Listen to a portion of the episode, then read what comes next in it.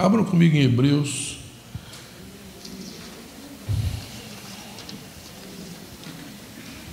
Capítulo 3, de 7 a 13.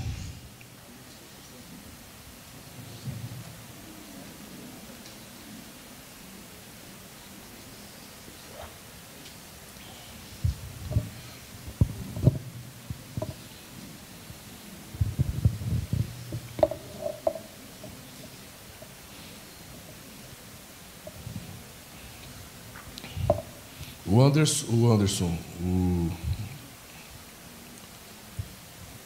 Jesus amado. Oh Deus. O Alexandre. O Alexandre chamou na frente. Estou esquecendo até o nome dos pastores. O Alexandre chamou na frente. Quem sente algum tipo de angústia, sente algum tipo de, de luta, né? Eu lembrei de uma palavra que Deus me deu no tabernáculo. Eu até ministrei em vários lugares, ministrei aqui também, é, que está em Hebreus, em Romanos 8, que fala que a natureza geme pela manifestação dos filhos de Deus, e não só a natureza, mas nós também gememos. Não é? Depois continua falando que nós é, não sabemos orar como convém, e oramos com gemidos inexprimíveis. E um dia eu estava orando, é, e até é, é, em relação a isso, quem aqui já passou por aquela situação que você faz um levantamento e fala assim, meu Deus, está tudo bem, né? mas alguma coisa não está legal aqui dentro. Não é? E eu me questionei muitas vezes isso. Eu olhava, está tudo bem, não tem um problema maior. Probleminha a gente sempre tem, né? Mas aqui dentro parece que existe algum desconforto. Né? E o Espírito Santo ministrou no meu coração naquele dia que nós não fomos gerados para viver numa terra como esta. Nós somos gerados para uma terra. O projeto original de Deus era uma terra perfeita, um mundo diferente. E nós não fomos gerados para viver nisso que nós estamos vivendo. Por isso que a natureza geme pela manifestação dos filhos de Deus e nós também. Há um desconforto. É, é como se nós tivéssemos saudade da nossa casa que a gente não conhece ainda lá no céu. Né? É aquele sentimento de que é, você nunca vai se encaixar neste mundo. Né? Como diz o texto, este mundo é desesperadamente corrupto. Né? E se você tem Jesus, se você entrega a sua vida a Jesus, se você começa a é, vislumbrar o céu, um novo céu, uma nova terra, é, você já não se encaixa mais nessa realidade, né?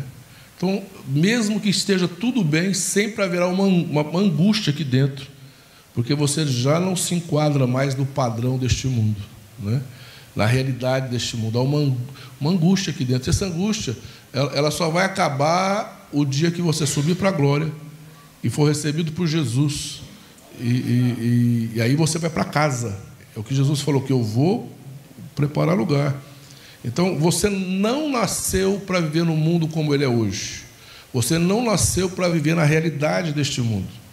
Você nasceu em Cristo para uma outra realidade. Amém? Então, há um desconforto, e esse desconforto você vai ter até o arrebatamento ou você ir para a glória, porque há um desconforto, né? Não tem como, né? É como que a gente é feliz, plenamente feliz com tanta coisa ruim à nossa volta, né? Não tem jeito, só se a gente for muito egoísta, muito egocêntrico, né? De, de não perceber tanta coisa acontecendo, né? Mas o bom da história é que Jesus tem um projeto muito maior para você, que é um novo céu e uma nova terra. Né?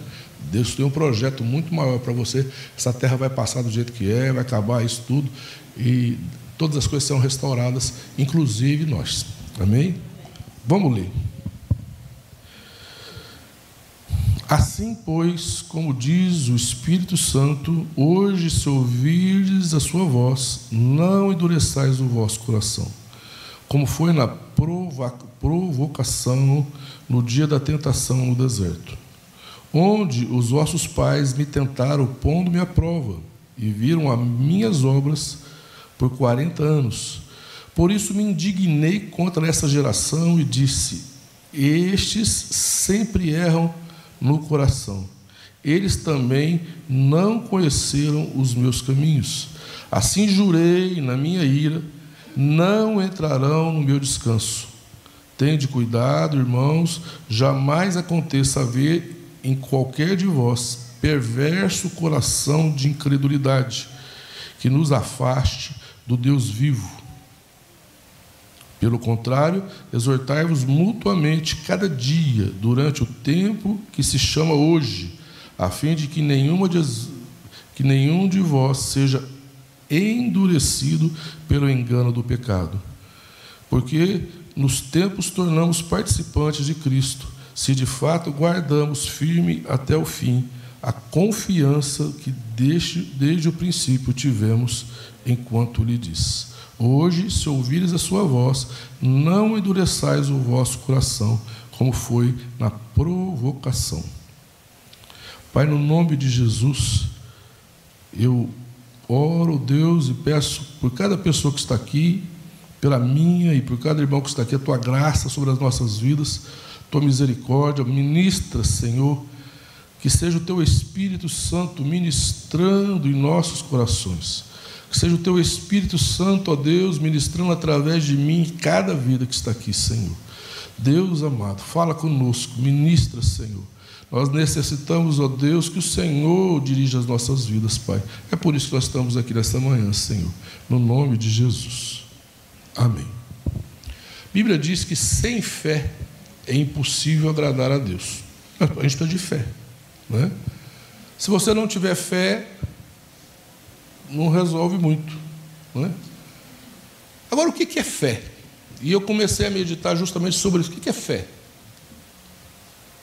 A Bíblia diz: fé é a firme convicção das coisas que se esperam, né? a certeza, a certeza de coisas que se esperam, a convicção de fatos que não se veem. Né? Então, fé é certeza e convicção de algo que você não vê, mas que você tem certeza que vai acontecer. Né? Em, em Romanos 4,17 fala que a fé traz à existência aquilo que não existe. Né? Então faz existir aquilo que não existe. O que é fé? Fé é uma força de pensamento? Fé é um, um, um, um sentimento. A gente muitas vezes, por isso que eu comecei a meditar sobre isso, a gente muitas vezes tem uma ideia, uma ideia errada do que é fé.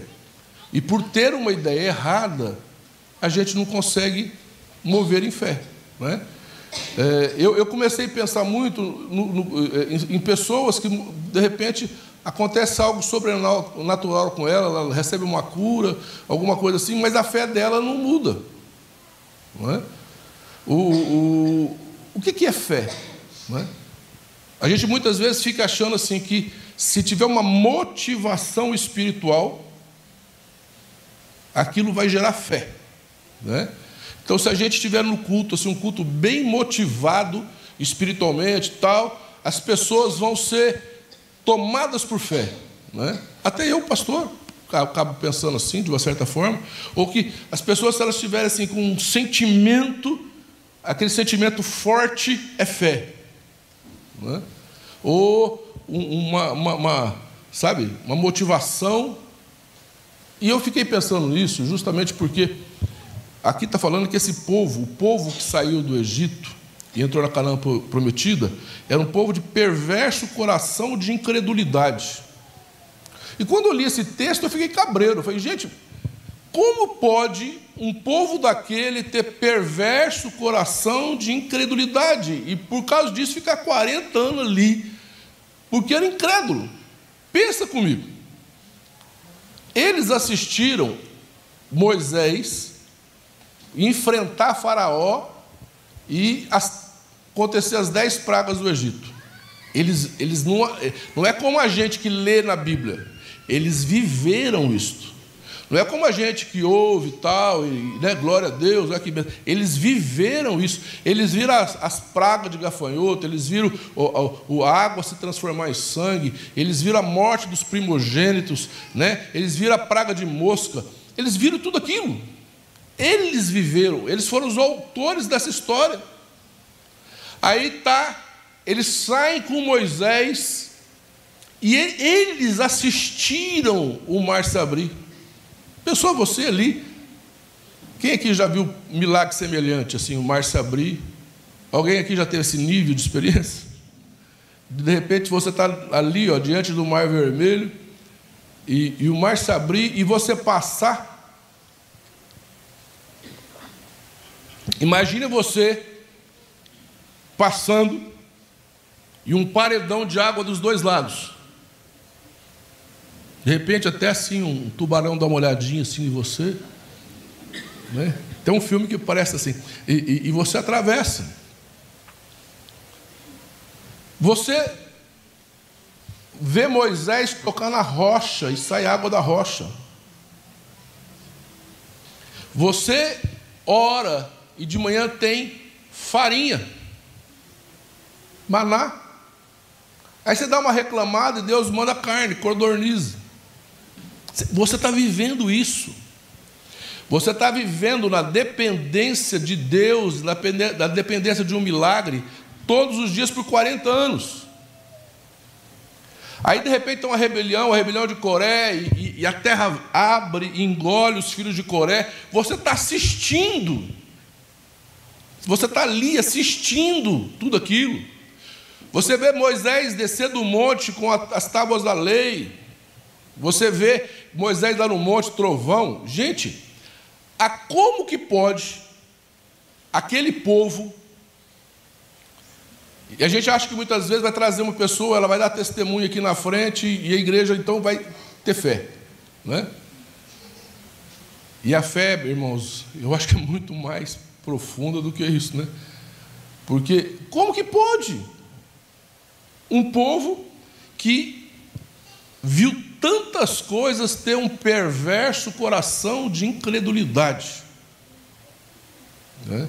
E, e, aí me assusta, porque nós também temos que pensar em nós, né? Tanto que Deus faz na nossa vida, não é verdade?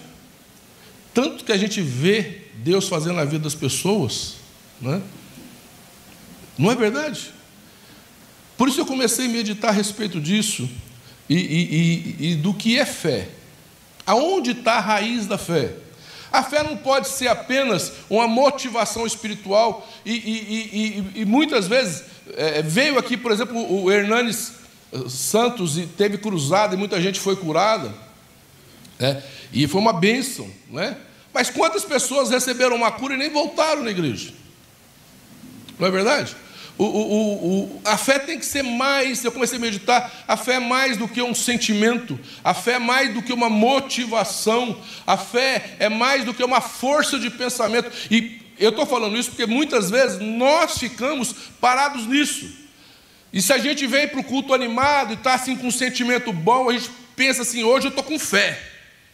E se a gente está meio desanimado, o sentimento não está bom, fala, hoje minha fé não está legal. Hoje Deus não vai fazer na minha vida, porque minha fé está meia boca. Né?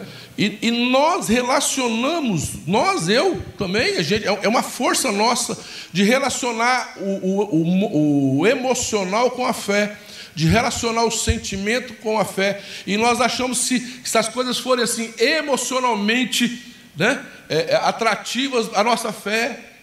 E queridos, eu comecei a meditar a respeito disso e, e não é por aí, né? não é só isso. Não é? E aí Deus me levou naquele texto do centurião. O centurião é, é, era um romano que era chefe de 100 soldados, por isso 100, centurião. Mas o cara era temente a Deus, o cara era tão temente a Deus que ele que construiu a sinagoga para os judeus. E Jesus está ali na, na, cidade dele, e esse centurião tem um, um servo que está doente. Os judeus vão até Jesus e falam assim: Jesus, vai até ele, ele pediu, vai até ele, cura o servo dele, porque ele é romano, ele é centurião, mas é, é gente boa, ele construiu a nossa sinagoga. E ele tem um servo, ele gosta demais desse servo, e, e, e ele ama esse servo, o servo está doente, vai até ele e cura ele. E Jesus vai, Jesus vai. No meio do caminho, o centurião fala assim: manda um recado para Jesus. Fala, aquela, naquela época, gente, é, um judeu entrar na casa de um romano era proibido, era, não tinha essas coisas, né? Era complicado, dava problemas, né? É, judeu não comia com qualquer pessoa. Mas você vê que Jesus não tem problema com isso, não. Jesus ia lá na casa do romano. Não é? Jesus não tem preconceito nenhum. E se o, se o centurião não manda ele parar, ele teria ido, sem problema. Né? Mas o centurião, olha, eu não sou digno que o senhor entre na minha casa. Mas eu sou uma pessoa de autoridade, eu sei o que é autoridade. E eu, se eu mandar os meus soldados ir, eles vão. Se eu mandar os meus soldados vir, eles vêm. Eu sei o que é autoridade. Eu sei que o Senhor, se o Senhor der uma ordem, o meu servo é curado. Olha. O que, que esse centurião entendia? De autoridade. O que, que ele viu em Jesus? Autoridade espiritual. Porque ele falou: olha, eu sou um homem que, que, que, de autoridade, tem pessoas sujeitas à minha autoridade, então eu entendo de autoridade. E se o Senhor der uma ordem, o meu servo é curado. Ele entendeu, ele reconheceu a autoridade de Jesus no mundo espiritual. E o que, que Jesus fala para ele? Fala para o pessoal que está lá. Não para ele, que ele estava para o pessoal que estava lá. Em todo Israel eu não vi fé como esta. O que que o, o centurião tinha? Fé. Do que que ele entendia? De autoridade. Ele tinha fé, porque ele entendia o que era a autoridade. E mais do que isso, ele entendia o que era a autoridade de Jesus no mundo espiritual. Então a fé, para mim, é um, um, resultado, é um produto, é, é, é uma, uma, uma, ação do, do nosso entendimento quanto à autoridade espiritual de Jesus. Quando eles acordam Jesus no barco, e Jesus vê aquela tempestade, o barco jogando para todo lado, Jesus usa o que? A autoridade. Para. O tempo para, para tudo. Aí Jesus fala para os discípulos: por que, que vocês não tiveram fé? Por que vocês não tiveram fé? Então a fé, eu entendo que é o resultado de autoridade espiritual. Amém? A fé é o resultado de uma autoridade espiritual. Quando, olha que coisa interessante, Jesus está na cruz. Um momento em que o mundo olha para Jesus como um derrotado. Naquele momento, o diabo devia estar fazendo festa, o, o, os, os centurião, o centurião não, os, os, como chama? O, oh meu Deus do céu, o, é idade, viu gente? O, o, o, os judeus lá da sinagoga, os rabinos estavam fazendo festa, conseguimos, conseguimos botar Jesus na cruz e, e, e tal. O, inferno falou: não, matamos o homem. E, e aqueles que eram contra Jesus estavam vendo Jesus na cruz. Os discípulos perderam a fé, vazaram. Pedro, que ficou, negou. Negou porque ficou, porque o resto nem ficou para negar. O, o, o, os discípulos olharam para Jesus e ficaram sem fé. Tão sem fé que quando Jesus ressuscita cam... e, anda com eles no caminho de Emaús, eles, eles estavam desistidos. Eles tinham perdido a fé, perdido a esperança. Mas um homem, do lado de Jesus, vendo Jesus no momento mais é, derrotado, aparentemente, da vida dele, no momento em que ninguém acreditava nele, este homem acreditou. Vocês entendem? A profundidade do que foi aquele homem, com ele numa cruz, o outro falou: o que todo mundo talvez gostaria de falar, uai, se você é Deus, desce dessa cruz. Se você é Deus, mostra o teu poder.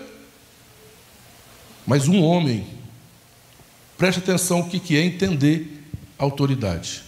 Aquele homem olhou para Jesus no momento em que ele não estava curando, olhou para Jesus no momento em que ele não estava ressuscitando o morto, olhou para Jesus no momento em que ele não estava andando sobre as águas, olhou para Jesus no momento em que ele não estava se manifestando na glória do Pai. Ele olhou para Jesus e viu um homem derrotado, crucificado, sem força alguma, dilacerado, machucado.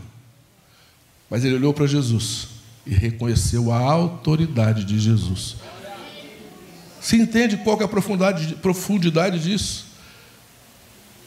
Ele olhou para Jesus e reconheceu. Ele fala assim: Lembra-te de mim no teu reino. Talvez a gente fale assim: Ah, ladrão da cruz, aceitou Jesus no último minuto. Quanta gente não recebe mil sinais para depois crer em Jesus?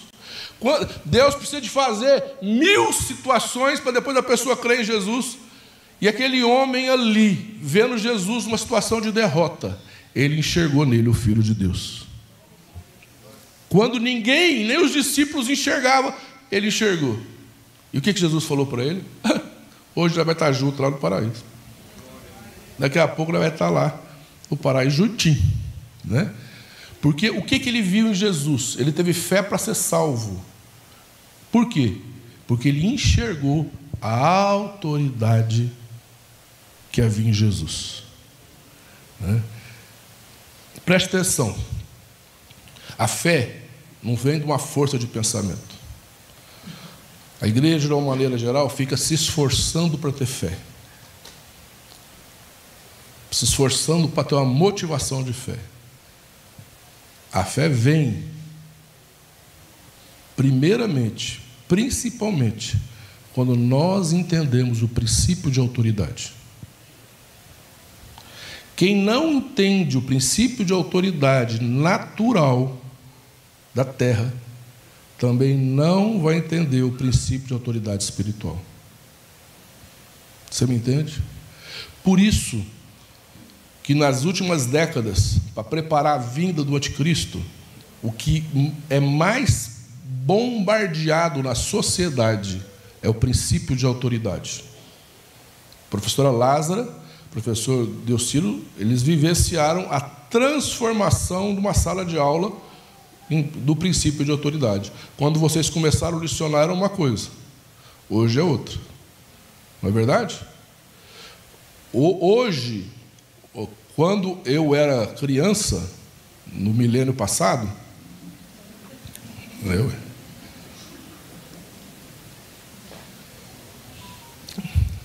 meu pai recebia visita onde eu ficava na sala. Ele chegava na sala e ele olhava. Quintal.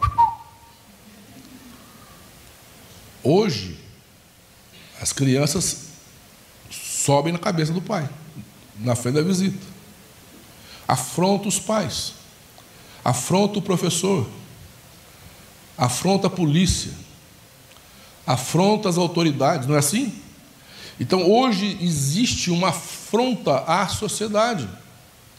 E a gente muitas vezes, eh, você que é pai, não sabe lidar com a situação porque ela é maior e mais forte do que a nossa casa e a nossa educação. Há um, há um, há um ambiente mundial disso em que é como se a gente fosse sendo arrastados por, um, por, por uma força né, que vai, vai levando todo mundo para este ambiente, quebrando todo o princípio de autoridade.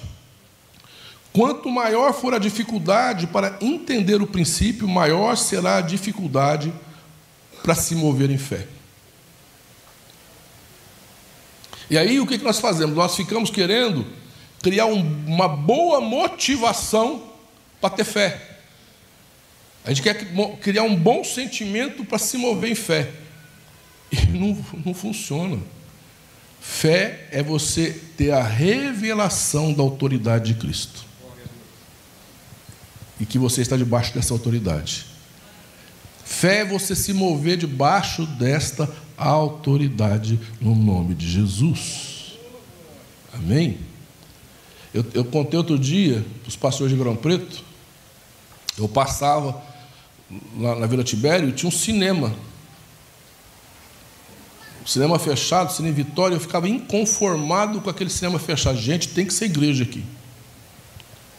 Mas eu não tinha intenção nenhuma de abrir igreja de Ribeirão Preto. Mas eu ficava inconformado. Toda vez que eu passava lá, eu via aquele cinema fechado, eu não. Eu falei, tá, tá errado esse negócio. Um dia eu não aguentei, parei o carro, desci, botei a mão no cinema e comecei a orar alto. E todo mundo passando, era ponto de ônibus ali, o povo olhando para mim, pouco importa. Comecei a orar e profetizar, e vai ser um cinema, vai ser uma igreja aqui, se eu tomo posse em nome de Jesus. Aí liguei para um amigo meu, não, tinha intenção de abrir igreja de Ribeirão, liguei para um amigo meu. Eu falei, meu xará, Jefferson, ó, eu já orei. Você pode, vai lá e aluga o cinema. Ele é assim, oh, querido, né? Mas como, querido? Vai lá, Jefferson, aluga o cinema, você tem que ir para aquele cinema. Teu, teu salão está pequeno, você vai para aquele cinema. E ele foi, ficou anos lá. Depois ele saiu, ele já não estava mais aqui, estava nos Estados Unidos, a igreja dele saiu, foi para outro lugar, o Marcos Feliciano alugou e ficou lá mais alguns anos. Né? Porque você tem autoridade para mudar as circunstâncias. Essa autoridade vem de quem? Não vem de você, vem de Jesus. Amém? Eu, nós estamos com uma, uma, uma situação nesses terrenos aqui, é, não sei quantos sabem, que está na justiça, né? a justiça está querendo o nosso salão e nossa, nossos dois prédios, quer, quer tomar os prédios da igreja. Falou que, que o Estado é laico, que não podia ter doado para a igreja. Eu sei de uma coisa. Quando foi para dar os terrenos, foi ter a doação de terreno, tinha várias igrejas lá. Eu peguei o pessoal da igreja, você lembra, Saulo? Viemos aqui, ó, bem aqui tinha um capinzal aqui, aqui. E nós oramos aqui. Oramos e tomamos posse desse terreno. Aí chegou no dia do sorteio, eu botei o Jair numa salinha orando. Falei, Jair, você fica orando aí. Aí a hora que eles abriram o mapa, eu olhei, era o número 4. Eu falei, é o 4. E, porque o sorteio foi na nossa igreja, era ali no salão do nosso, né? Aí eu corri lá e falei, Jair, ora aí que é o 4. É o 4 que nós pedimos. Aí tá, botaram lá o, o, o papel e é o 4, é o 4. Senhor é o 4 que nós queremos. Aí o prefeito, o Zé Fabre, estendeu a, a caixinha. Falou assim: pega primeiro, pastor eu peguei. Qual que eu peguei? Não. Peguei o 9. O 9, queridos, é lá no Quebec. Hoje está bonito lá, né, Delciro? Mas não era assim antigamente. 30 anos atrás, eu falei, Jesus, não estou entendendo. Eu quero o 4, só deu o último. O último, não tinha nem asfalto, irmãos. E eu fiquei ali naquela, naquela discussão com o Senhor, nem vi o que cada um pegou. Estou ali discutindo o assunto, falei, Senhor, mas eu não quero lugar para retiro. E pega, pega, pega, pega. E eu ali, né? O Zé Fábio olhou e falou assim: Pai, sobrou um na caixinha. Sobrou um na caixinha. Aí o Caetano, que era o secretário, fez as contas lá falou: ah, é, é, oito entidades e nós separamos nove. Eu falei: então eu estou com a mais. Me dá o da caixinha. Eu falei, qualquer coisa é melhor que o da caixinha. É melhor do que o nove, né? Eu, ele estendeu a mão de novo. Eu peguei. A hora que eu peguei, era o quatro. Eu aprendi, com isso eu aprendi uma coisa: Deus faz, mas faz do jeito dele. Né? E eu aprendi que a gente tem que usar a autoridade. Amém? Fé é você usar a autoridade que o Senhor te deu em Cristo Jesus. Amém? Eu queria um programa na rádio, anos orando para um programa na rádio, e eles não me davam um programa na rádio. Aí falou para mim se eu queria programa meia-noite, uma hora da manhã. Eu falei, está amarrado. Eu quero programa meio-dia. Ele falou, meio-dia é horário nobre. Nós não vai botar crente para fazer programa é, meio-dia. Eu falei, eu só aceito meio-dia. Não, meio-dia pode esquecer. Queridos, contrataram um diretor para a rádio. Primeira ação do diretor, me procurar. Falaram para ele que eu queria um programa e veio. Ele falou, só faço para meio-dia. Ele falou, está fechado. Sabe quanto tempo esse diretor trabalhou na rádio? Um mês. Mandaram ele embora. Ele entrou lá só para colocar nós lá dentro. Ele trabalhou um mês, irmãos. Mas depois que eu botei o pé lá dentro, tchau. Até hoje eles pedem para a gente voltar. Gostaram tanto que até hoje pedem para a gente voltar. Né? Mas não aguentei, fiquei muito tempo fazendo da meio-dia a uma. Mas a gente fez o programa muito tempo. Né? E eu entendi que você precisa usar autoridade.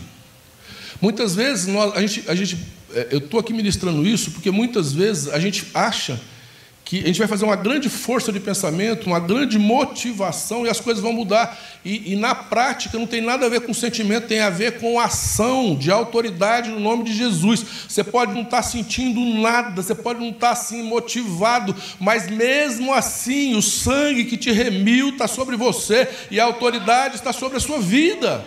Amém? Não, não depende da, da, do, do, seu estado emocional, não depende da sua motivação, não depende de você entrar aqui no culto e você está tá, tá alegre ou, ou motivado no culto. O que Jesus está aqui da mesma forma, o Espírito Santo está aqui da mesma forma, e Deus está agindo na sua vida da mesma forma. O que depende é você crer na autoridade do nome de Jesus e declarar. Quantas vezes eu botei a mão na cabeça de alguém, senti tanta coisa e não aconteceu nada. E outras vezes você bota a mão na cabeça de alguém porque pediu por orar, você ora assim, ó, mas por obrigação, e a pessoa depois vem dar testemunho que foi curada, foi liberta, e que Deus fez. Eu fico, meu Deus, realmente tem nada a ver comigo, tem tudo a ver com Deus. Por isso que eles entenda que fé é você usar a autoridade que o Senhor te deu. E eu estava meditando nisso, e aí me veio uma frase murmuração é a rebeldia do obediente. Foi, gente. Isso nós temos que tomar cuidado. Eles ficaram 40 anos no deserto, porque eles murmuravam. E aí eu estava ali no tabernáculo orando, o Senhor falou para mim: murmuração é a rebeldia do obediente. É aquela pessoa que é obediente, mas não quer ser obediente. Sabe aquela história do menino que ele fica de pé e o professor fala: senta, Joaquim. Não senta, professor. Senta, senão você vai para a diretoria. Aí ele senta. Ele senta e fala: Mas meu espírito está de pé. Tem gente que é assim. Tem gente que não se dobra. Né? Tem gente que não se curva.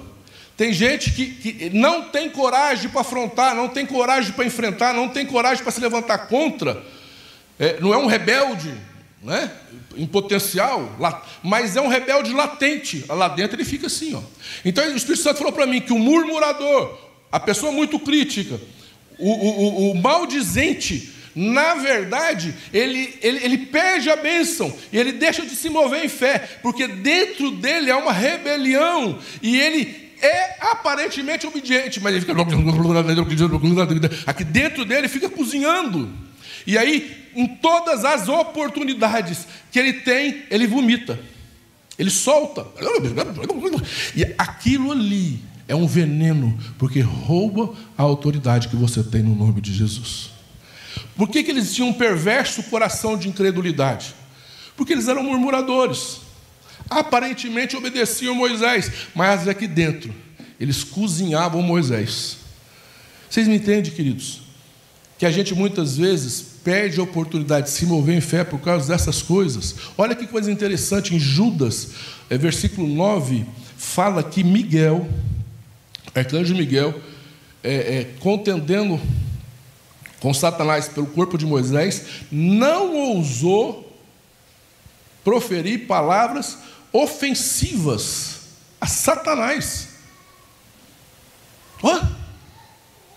Por isso que eu falo, gente, não tem que ficar dando moral para o diabo, e aqui tem que falar de Jesus, o sangue de Jesus, porque eh, muitas vezes dá mais moral para o diabo do que para Jesus.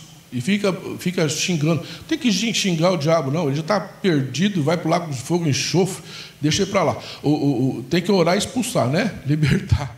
Mas moral para ele não. Agora, não tem que ficar ofendendo. Olha, Miguel não ousou ofender, porque apesar de Satanás ser caído, ainda tinha autoridade, tem autoridade no mundo espiritual. Olha, gente, se Miguel respeitou, repreendeu, brigou, expulsou, mas se Miguel, o arcanjo Miguel, respeitou a autoridade de um demônio, você imagina a gente não respeitar a autoridade de homens de Deus, do povo de Deus? Vocês entendem? Vocês entendem? Que isso é, rouba a nossa fé e nos impede de mover em fé. Amém? Hum. Isaías 6 fala que Isaías teve uma visão. Viu Deus no alto sublime trono, a glória de Deus, os anjos do Senhor. Ele viu Deus no, no, no esplendor da sua autoridade. O que, que acontece com Isaías quando ele, ele, ele contempla a glória e a autoridade de Deus? O que, que, o que, que acontece com ele? Ele enxerga ele mesmo. Ele tem uma visão clara de si mesmo. Quando ele vê a autoridade de Deus, a glória de Deus, ele não fica deslumbrado. Ah, que maravilha, eu sou o cara. Eu estou aqui enxergando agora quantas pessoas deste mundo têm um privilégio de ter uma visão dessa. Eu devo ser o cara, eu devo ser especial. Para ter uma visão dessa, eu sou especial. Não. Quando ele vê a glória de Deus, quando ele vê Jesus, Deus, na, no, no trono e autoridade, ele enxerga claramente quem ele é. Quem aqui foi comprar sapato já e ficou com vergonha do sapato estava no pé? Porque a hora que você bota o velho perto do novo, dá um contraste tão grande. Meu Deus, como que eu podia estar usando esse trem no pé? Que vergonha. A gente até esconde o sapato velho assim para ninguém ver, né? Não é? Porque quando você bota aquele sapato velho perto do novo, ressalta o que é velho. A glória de Deus não eleva o nosso ego. A glória de Deus revela quem nós somos. E ele fala assim: Meu pai, eu sou um homem puro, de impuros lábios, e moro no meio de um povo impuro de impuros lábios, estou ralado. Porque a glória de Deus fez ele ter uma visão exata de quem ele era, honesta de quem ele era sincera. Por isso, queridos, todas as pessoas, presta atenção, que têm uma revelação da glória de Deus, de autoridade, todas as pessoas que têm um entendimento da autoridade de Jesus, não têm um ego elevado, muito pelo contrário, sabe que é pó, é cinza e não é nada. Você me entende? Toda pessoa que entende quem Jesus é e a autoridade espiritual de Jesus, não bate no peito, falando eu sou isso, eu sou aquilo se rasga na presença do Pai. E aí ele, ele fala: Senhor, eu sou um homem puro de impuros lábios. Um anjo vem como a tenaz e toca nos lábios dele e purifica. E aquele homem então está preparado para se mover em fé. E foi um dos maiores profetas que teve na terra. Porque ele vê a glória de Deus ele reconhece quem ele é. Ele se arrepende, ele reconhece que ele não é nada. Ele é tocado por Deus. E dali para frente a vida dele muda. É isso que Deus quer fazer na sua vida. É isso que Deus quer fazer na sua vida, te purificar. Para isso nós precisamos de reconhecer quem nós somos. Te purificar. Para que você comece a se mover em fé para que a fé, a autoridade de Jesus opere na sua vida. Não há nada que Deus não possa fazer na sua vida. Não há nada que Deus não realiza na vida de um homem que crê. Você tem autoridade. Muitas vezes nós estamos focando na coisa errada. Por isso que a gente não se move em fé. A gente está tentando ter uma força de pensamento bem forte, assim, para ter uma fé bem forte. Né?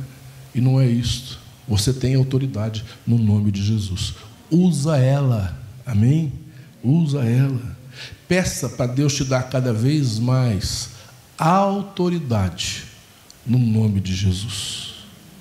Peça para Deus te dar cada vez mais autoridade para você se mover em fé. Amém? Uma vez, muitos anos atrás, eu estava orando na frente da igreja e eu tive uma visão e eu falei assim: Senhor, eu vi Gênesis. Falei, Senhor, assim como o Senhor pairou sobre Gênesis e criou tudo novo, paira agora sobre essa igreja e cria uma igreja nova. Irmãos, a igreja fez assim, ó. Quando eu abri os olhos assim, tinha gente caído para todo lado. Não acontecia isso aqui. Não era assim a nossa igreja. Aquilo era gente chorando, gente rindo, gente caindo, gente de todo jeito. O resultado não foi aquele culto. O resultado foi que da, daquele culto para frente, as pessoas começaram a ser libertas, curadas e transformadas. Porque veio a autoridade de Jesus sobre nossas vidas. Nós começamos a entender sobre a autoridade de Jesus e começamos a agir debaixo da autoridade de Jesus. É essa autoridade que você tem. Vamos ficar em pé, queridos.